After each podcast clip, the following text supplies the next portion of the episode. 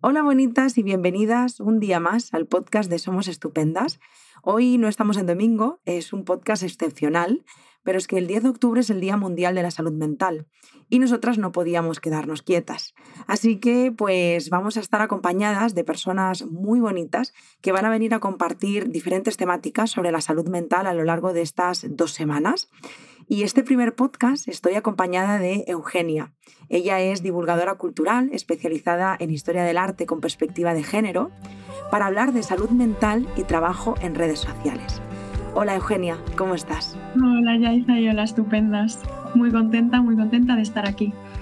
Yo muy contenta y muy agradecida de que hayas aceptado nuestra propuesta y de que te hayas sumado a esta campaña, a este movimiento eh, para darle visibilidad a la, salud mental, que, es algo que haces ya en tu día a día.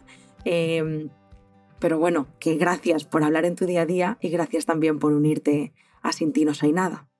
Bueno, yo encantadísima, encantadísima, porque al final creo que es importante no solo hablar de salud mental, sino también hablar de salud mental en primera persona, porque al final entiendo que cada vez estamos más concienciadas, eh, somos más conscientes de que hay personas que tienen ansiedad, de que hay personas que tienen o han tenido eh, depresión, pero siempre lo vemos en tercera persona. Entonces al final creo que cuando hablas de ello en primera y te abres desde ahí, comunicas desde ahí, creo que facilitas a la gente el que pueda empatizar. Además, estoy, estoy de acuerdo, Eugenia. Y fíjate, no sé si tú lo habrás he notado, pero ¿te ha pasado que desde que tú compartes desde ahí se acercan personas buscando esas inquietudes, eh, como que eres el abrazo que necesitaban, aunque sea en la distancia y de manera digital, pero como que te acerca a personas que agradecen que hables de ello?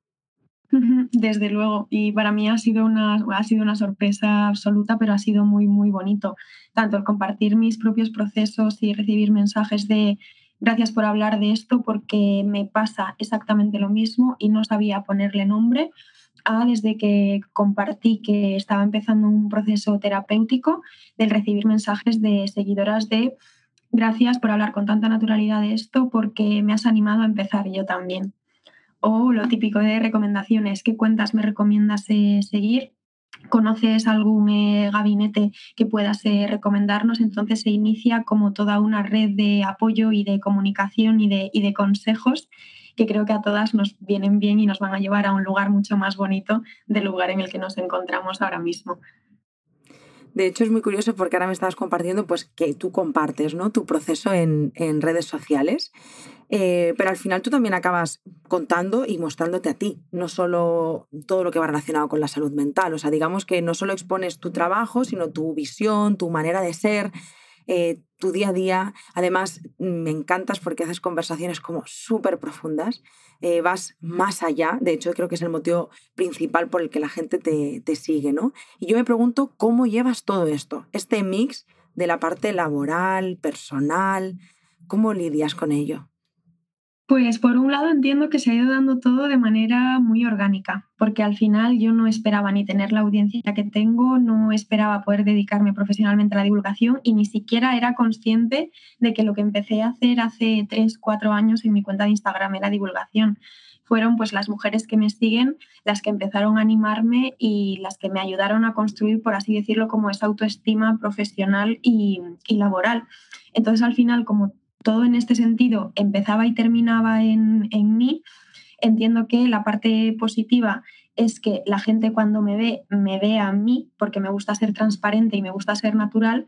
Y la parte negativa es que estoy mucho más expuesta que quizás otras cuentas de divulgación que o comparten menos su vida o no sabe realmente quién es la persona que, está detrás de, de ello.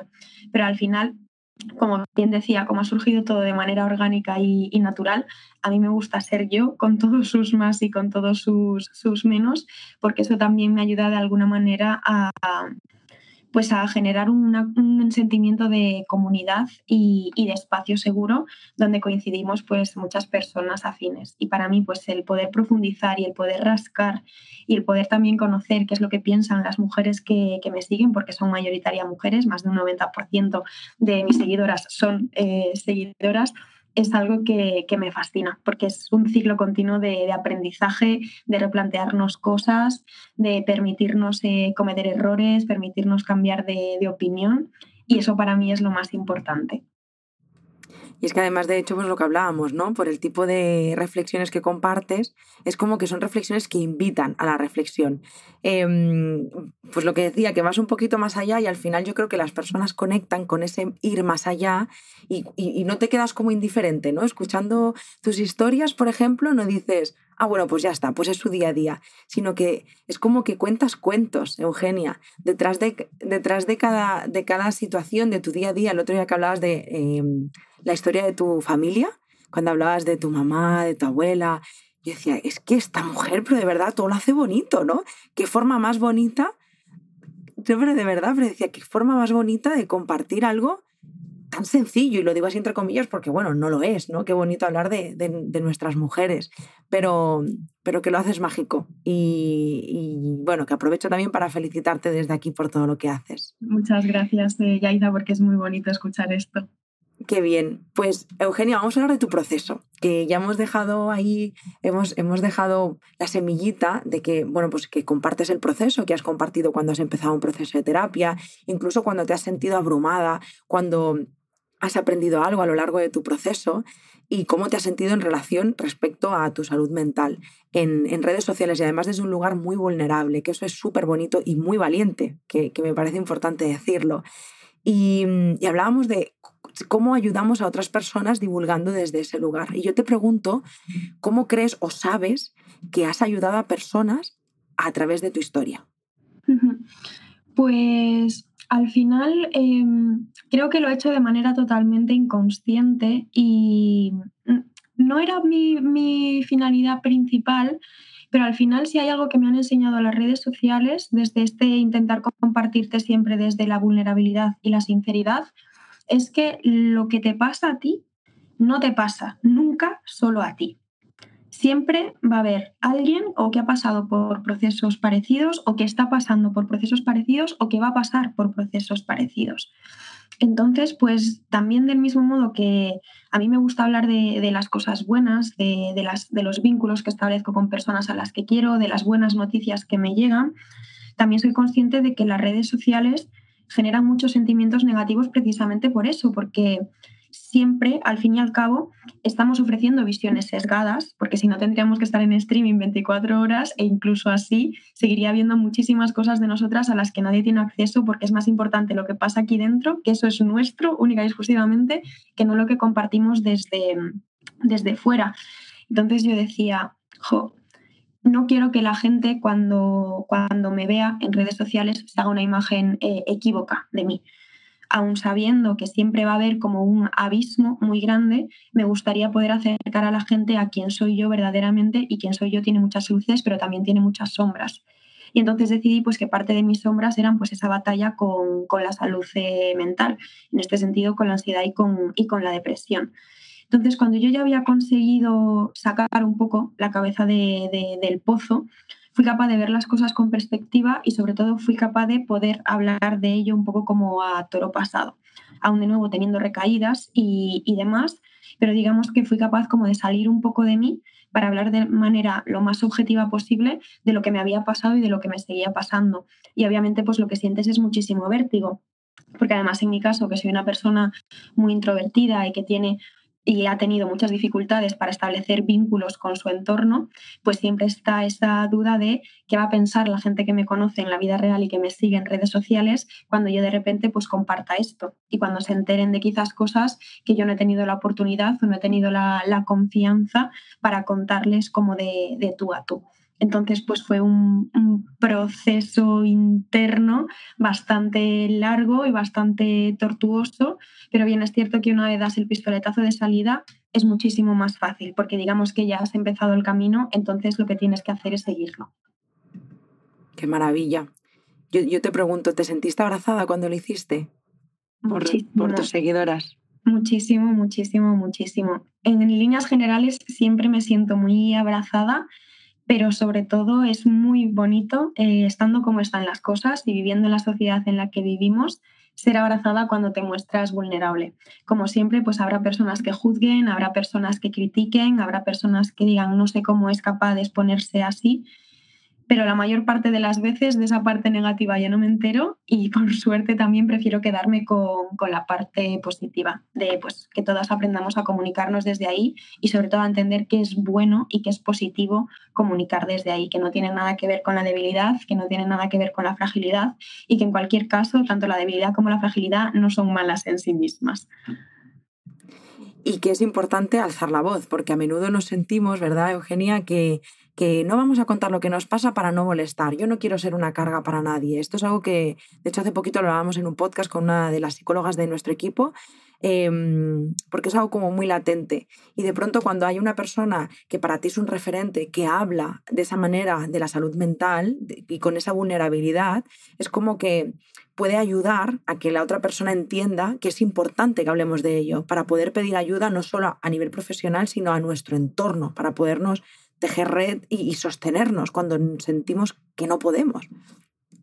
Sí, después es que aunque sean eh, procesos complicados, luego también pues por esa ansiedad anticipatoria que muchas veces pensamos o intentamos de alguna manera adelantarnos a las consecuencias que va a tener el que nosotras nos hablamos así, pero muchas veces es más la película que nosotras nos montamos en la cabeza que no las consecuencias reales que, que tienen esos, esos hechos. Pero es, es, bonito porque yo pienso en hace años cuando, cuando conté que, que era una persona que tenía depresión y que lidiaba con la depresión eh, a diario y pienso, por ejemplo, ahora en que la mayor parte de mi círculo de amigas o han ido o estamos yendo actualmente a terapia y compartimos cómo nos sentimos y compartimos las cosas que descubrimos en terapia, digo, qué bonito, porque esto hace unos años hubiese sido impensable, pero ahora ya no lo es, ahora es nuestra realidad. Y al final, algo que a mí me gusta eh, decir siempre que hablo de salud mental es que al final, si queremos desestigmatizar algo, tenemos que hablar con naturalidad de ello. Y muchas veces para hablar con naturalidad de algo, tenemos que hablar de ello en primera persona,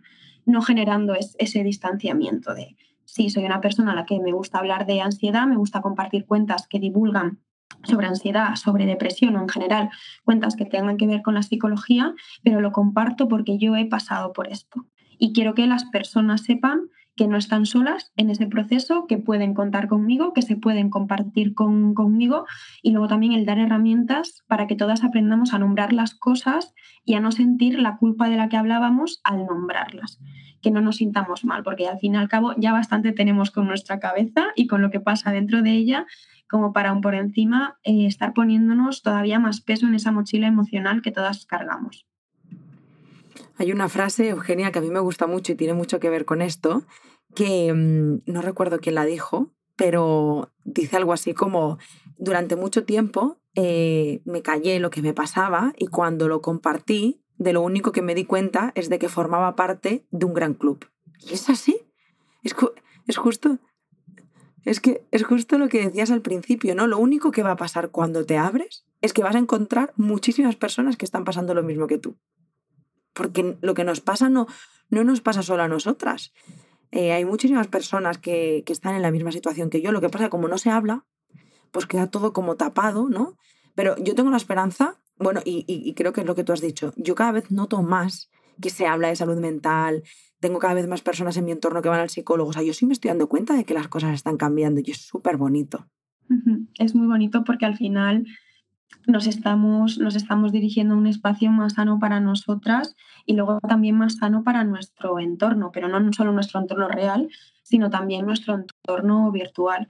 Creo que también es importante que, aquellas que, tenemos audiencias o pequeñas o medianas o, o, grandes y que al final pues en nuestros perfiles confluyen muchísimas personas distintas, sí que intentemos ser de alguna manera como ese punto de encuentro porque a mí me ha pasado que quizás pues hay muchas eh, mujeres jóvenes que no tienen todavía un, entorno que las haga sentirse abrazadas, pero si pueden sentirse abrazadas entre mis seguidoras o si pueden sentirse abrazadas por mí, eso ya da pie a que ellas se sientan bien con lo que les está pasando en el sentido de normalizarlo y no sentirse culpables. Entonces, pues poco a poco se va generando esa red de apoyo y esa red de normalización y, esa red como de, abrazos que creo que es muy importante potenciar. Totalmente. De hecho, Eugenia, vamos a hablar de tu proceso. Eh, me gustaría saber qué te llevó a comenzar eh, tu proceso de terapia y cómo viviste esa primera vez, ese momento en el que dices, ahora es el momento de pedir ayuda? ¿Qué te impulsó y cómo, lo viviste? Yo creo que lo que me impulsó es eh, no poder más. Yo no podía más. Eh, sabía que llevaba muchos, muchos años eh, estando muy mal pero al final, por un lado, em, yo no quería reconocer, más no quería reconocer que necesitaba ayuda. Yo quería intentar salir de ahí por mí misma, pero al final era algo que, yo no era capaz de hablar con mi familia, era algo que no era capaz de hablar con, con mis amigas, entonces digamos que me lo estaba comiendo yo sola. Y al final, si tuviese que hacer una metáfora, yo lo que sentía es que estaba estirando, estirando, estirando un chicle, estirando una cuerda que al final yo sabía que se iba a romper y eso era lo que quería, lo que quería evitar. Lo que pasa es que al final terminé llevándome a mí al límite. Además, si a esto le, sumamos que yo estaba en una situación económica muy vulnerable, yo sabía, por un lado, que en la sanidad eh, pública no iba a poder tener acceso, por así decirlo, a, una, a la constancia que yo necesitaba, pero a través de, de, los gabinetes privados tampoco, porque no tenía el dinero para costeármelo. Entonces, digamos que fue como una sucesión de catastróficas desdichas pero al final dije, bueno, yo que estaba estudiando en la Universidad Complutense, eh, tienen eh, convenio con un gabinete psicológico, entonces hacen descuento por ser estudiante. Y dije, esta es la mía, necesito hacerlo. No sé cuánto tiempo voy a poder ir, un mes, dos meses, tres meses, pero necesito empezar este proceso. Entonces la primera vez estuve yendo dos meses, después hice un parón de unos tres años, tres años y medio, hasta este pasado mes de abril y mayo, donde retomé con, otra, eh, con otra persona, en este caso una, terapeuta, con la que ahora sigo. Hemos hecho un parón de dos meses por vacaciones y porque ella ahora en septiembre está de, de baja, pero básicamente por lo mismo, porque yo siempre he intentado pues al final mm, encontrar parches para yo poder de alguna manera sobrevivir a mi día a día, pero llega un momento en el que ya no te puedes autorregular y ya no te puedes autogestionar más, necesitas pedir ayuda. Entonces, en el, primer, en el momento en el que yo soy capaz de pedir ayuda, ya sé que ese paso, ese obstáculo ya lo he pasado, después lo que necesitaba era pues que se diesen, las circunstancias como para que yo pudiese permitirme eh, la terapia que, que, yo necesitaba pero básicamente fue, fue por eso. Y ojalá ninguna persona tuviese que, llevarse al límite y ojalá pues hubiese más plazas PIR y ojalá hubiese una sanidad eh, pública que en este sentido sea decente y ojalá también pues la precariedad no atravesase nuestra salud mental. Te aplaudo, Eugenia, porque y, siento mucho de corazón que, tú, que te encontraras en una situación así, porque de hecho es el día a día y la realidad de muchísimas personas. De hecho, justo el año pasado para estas fechas, para el Día Mundial de la Salud Mental, era nuestra, nuestro primer Día de Mundial de la Salud Mental. Y hicimos el movimiento Así me siento, en el que creamos un Change.org eh, pidiendo eh, una salud, bueno, una atención psicológica pública de calidad, porque claro, hay, hay psicólogas, pero vamos a ver, esto es un cachondeo, o sea, eh, no podemos estar 12 puntos por debajo de la media europea. No puede ser que haya una psicóloga cada 150.000 habitantes o similar. O sea, pero es como, pero qué, qué, qué, ridículo es esto. Conseguimos 95.000 firmas, Eugenia. En una semana fue maravilloso. Unimos fuerzas con Román Reyes, eh, porque bueno, él tiene un movimiento Stop Suicidios, porque su mamá se suicidó, eh, y unimos fuerzas con diferentes personas que pedían lo mismo que nosotras. Llegamos al ministro eh, esto te hablo del año pasado, justo eh, después de la pandemia. Bueno, seguíamos en pandemia, pero me refiero después del confinamiento y demás. Y es que lo único que le importaba en aquel entonces al ministro es que había COVID. Bueno, pero es que, mm, señor, usted no está entendiendo, es que también hay, o sea, no hay salud sin salud mental. O sea, es que no estamos abordando la salud de manera integral. Es que está muy bien la parte física y la ausencia de la enfermedad, pero y todas las personas que están sufriendo depresión, ansiedad, soledad, eh, falta de gestión emocional, que no tienen recursos, eh, suicidios. ¿Qué hacemos con estas personas? Y estamos hablando de un entorno pandémico, pero es que es la realidad, más allá de la pandemia. Entonces, yo me, yo me pregunto un poco como tú, ¿no? ¿Hasta cuándo? O sea, ¿qué, ¿qué más tiene que pasar para que sigamos invisibilizando la salud mental desde la atención pública? O sea, esto es que me cabrea mucho, ¿eh? A mí también, también sobre todo porque con esto que decía el ministro, claro, es que además precisamente porque hay COVID, toda la salud mental de toda la población se ha visto afectada, porque de nuevo la precariedad, el hecho de que haya, haya habido tantísimos millones de familias que no tenían asegurado un sueldo a finales de mes, que estaban viviendo en situaciones infrahumanas en 25 metros cuadrados, una familia de 5 o 6 personas, esto también afecta a tu salud mental. La precariedad afecta a tu salud mental, la incertidumbre afecta a tu salud mental, em, la desconfianza, todo afecta a tu salud mental. Y también es muy triste que esta falta de una perspectiva integral no tenga en cuenta que al final se terminan psicosomatizando las enfermedades o los trastornos mentales. Lo que pasa en tu cabeza al final se termina reflejando en tu cuerpo. Cuando tienes insomnio no puedes dormir, cuando de repente tienes temblores, cuando te dan ataques de pánico, cuando tienes pérdidas de memoria. Estos son, digamos que son eh, consecuencias físicas de problemas que tienen una deriva que parte de lo que pasa en nuestra cabeza. Y entonces a mí es algo que me extraña que habiendo pasado lo que hemos pasado, Em, las personas que tienen eh, realmente una capacidad de agencia no se hayan dado cuenta de que en realidad tenemos que poner nuestra salud mental en el centro, porque si no todo lo demás carece absolutamente de sentido. Y eso ha sido un fallo por parte de la sanidad pública, porque al final sí, ha existido el COVID, pero y todas las enfermedades crónicas que ya la población ya tenía, ¿qué ha pasado con esas personas?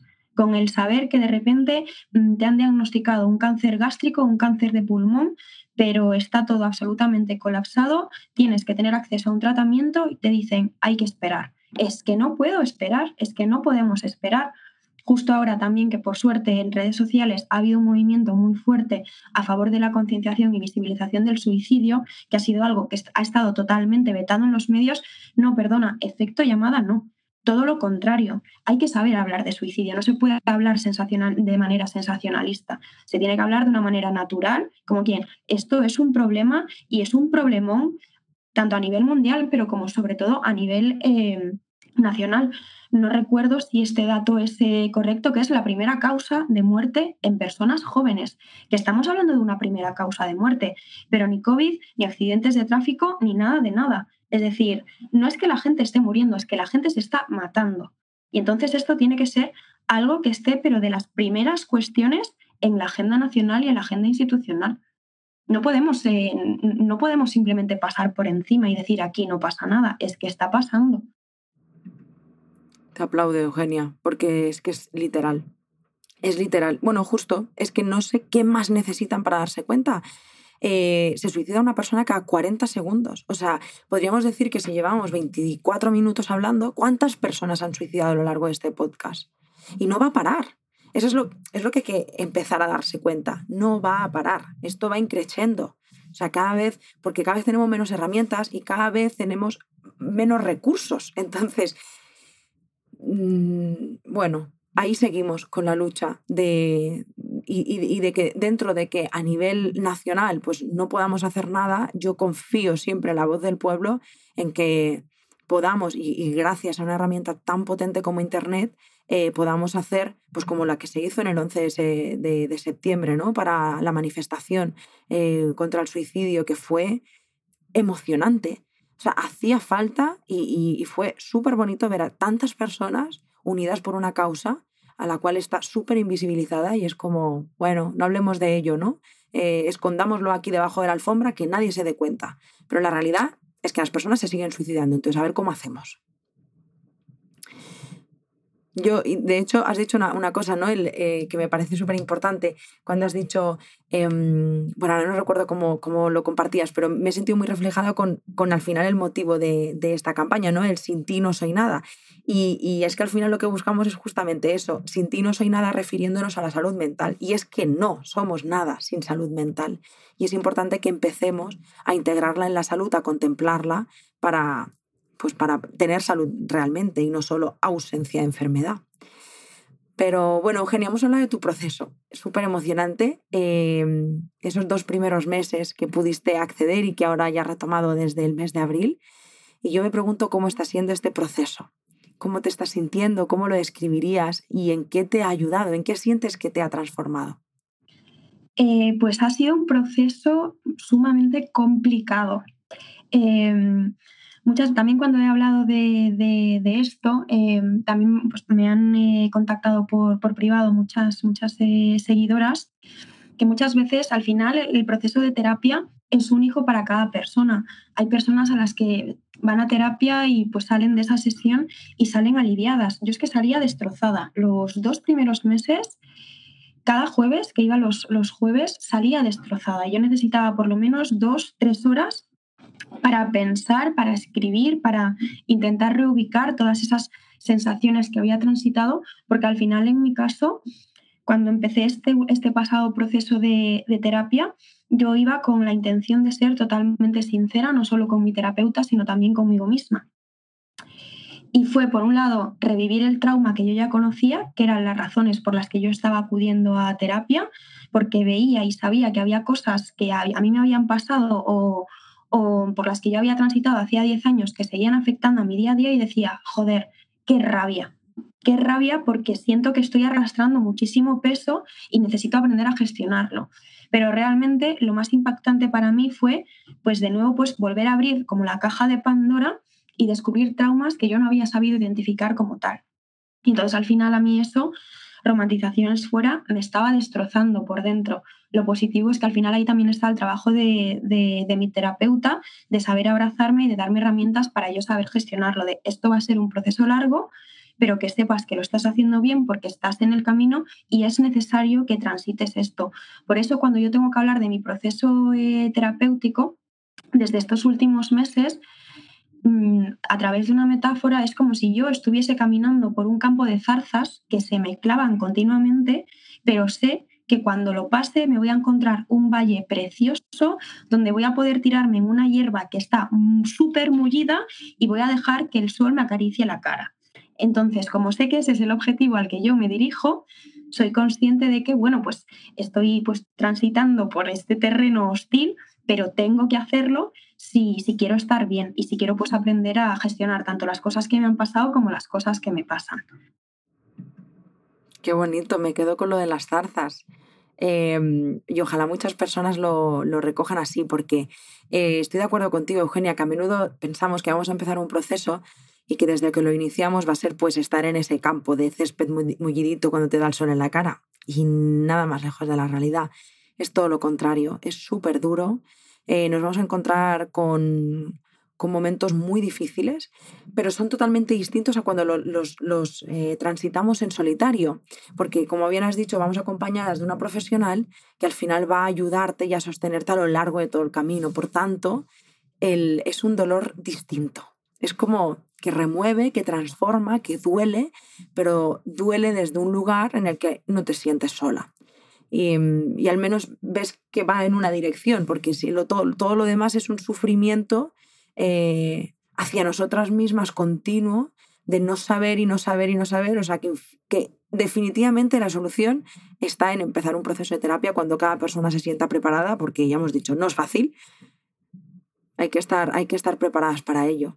Sí, y sobre todo eh, el no tener miedo el no tener miedo y el, y el saber que, pues que te estás enfrentando a eso para bien. Al final es lo que es lo que hablamos, cada persona es un mundo, puede que haya alguien que esté pues escuchando esta conversación y de repente diga, madre mía, madre mía, yo no me quiero enfrentar a eso. Sí, por supuesto que sí, porque es lo que tú dices, es un proceso que tú no al que tú no te enfrentas sola. Hay una profesional que te está dando la mano en cada en cada sesión y que te está brindando herramientas y eso es muchísimo más bonito que no verte en un campo de zarzas y no saber cuándo vas a salir de ahí o que nadie te esté, te esté ayudando. No es lo mismo verte en un entorno hostil donde hay una voz que te va guiando, de repente hay una mano que sale de ahí, que te coge para ir poco a poco sacándote, que, que ya de por sí tu realidad sea un campo de zarzas, que no eres capaz de, ver el, el final.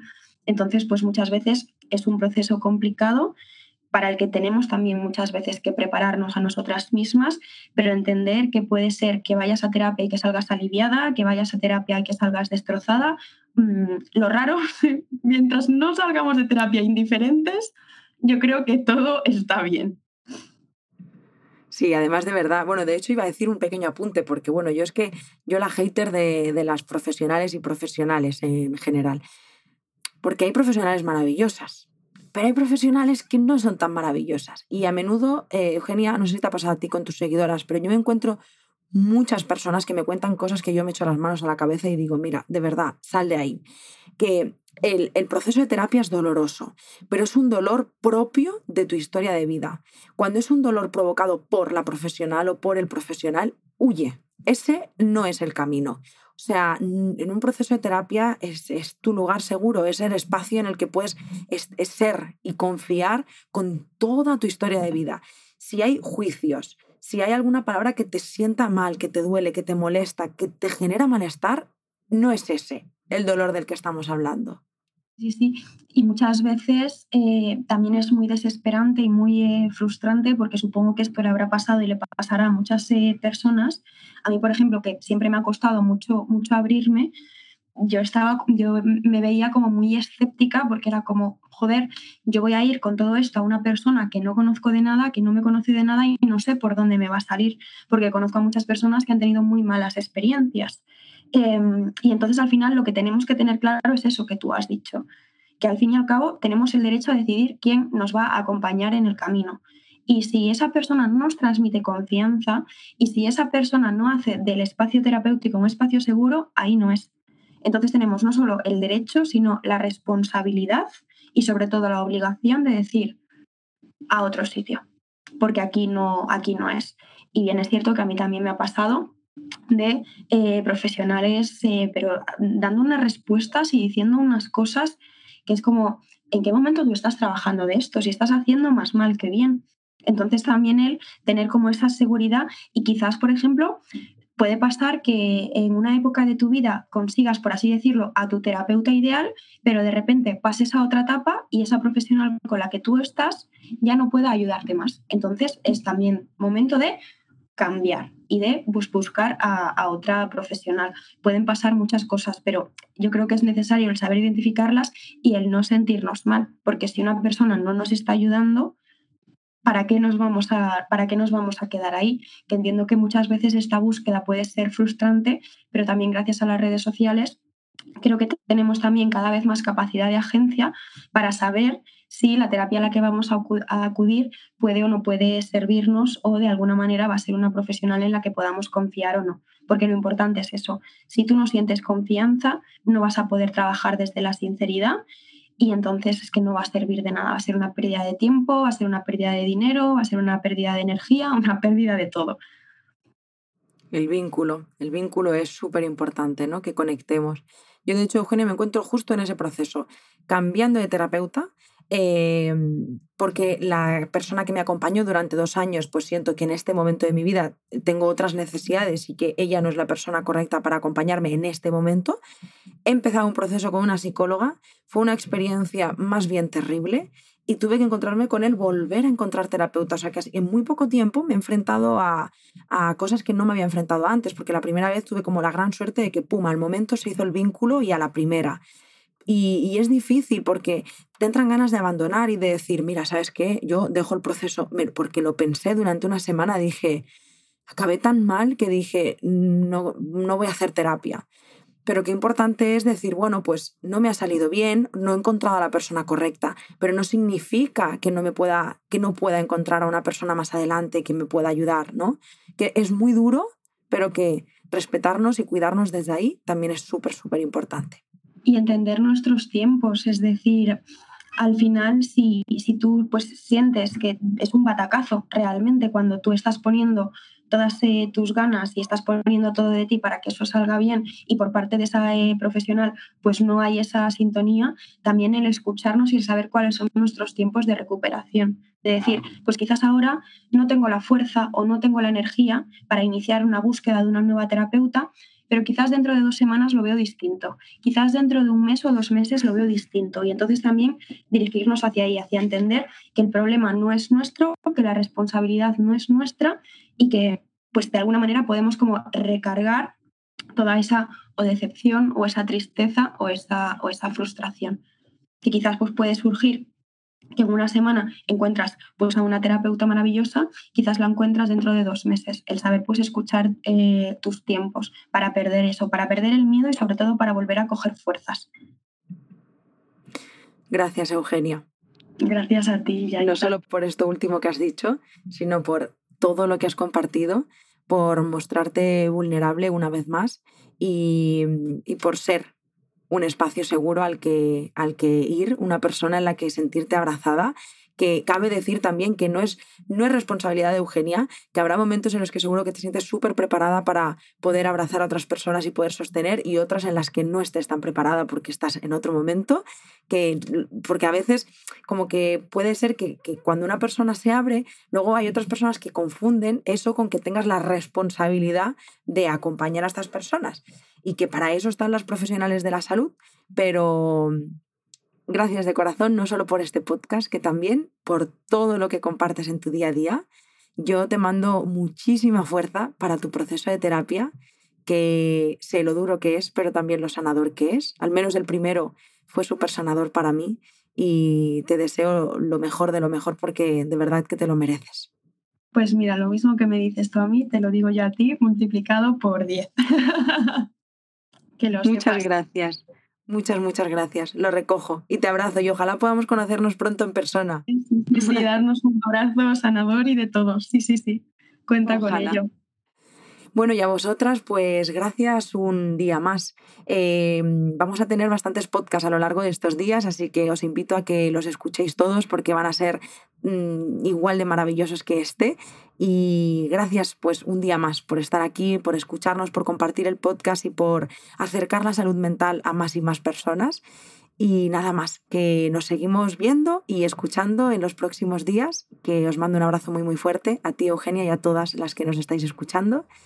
Y nada más, que nos escuchamos muy pronto. Un abrazo muy muy fuerte. Gracias. Gracias.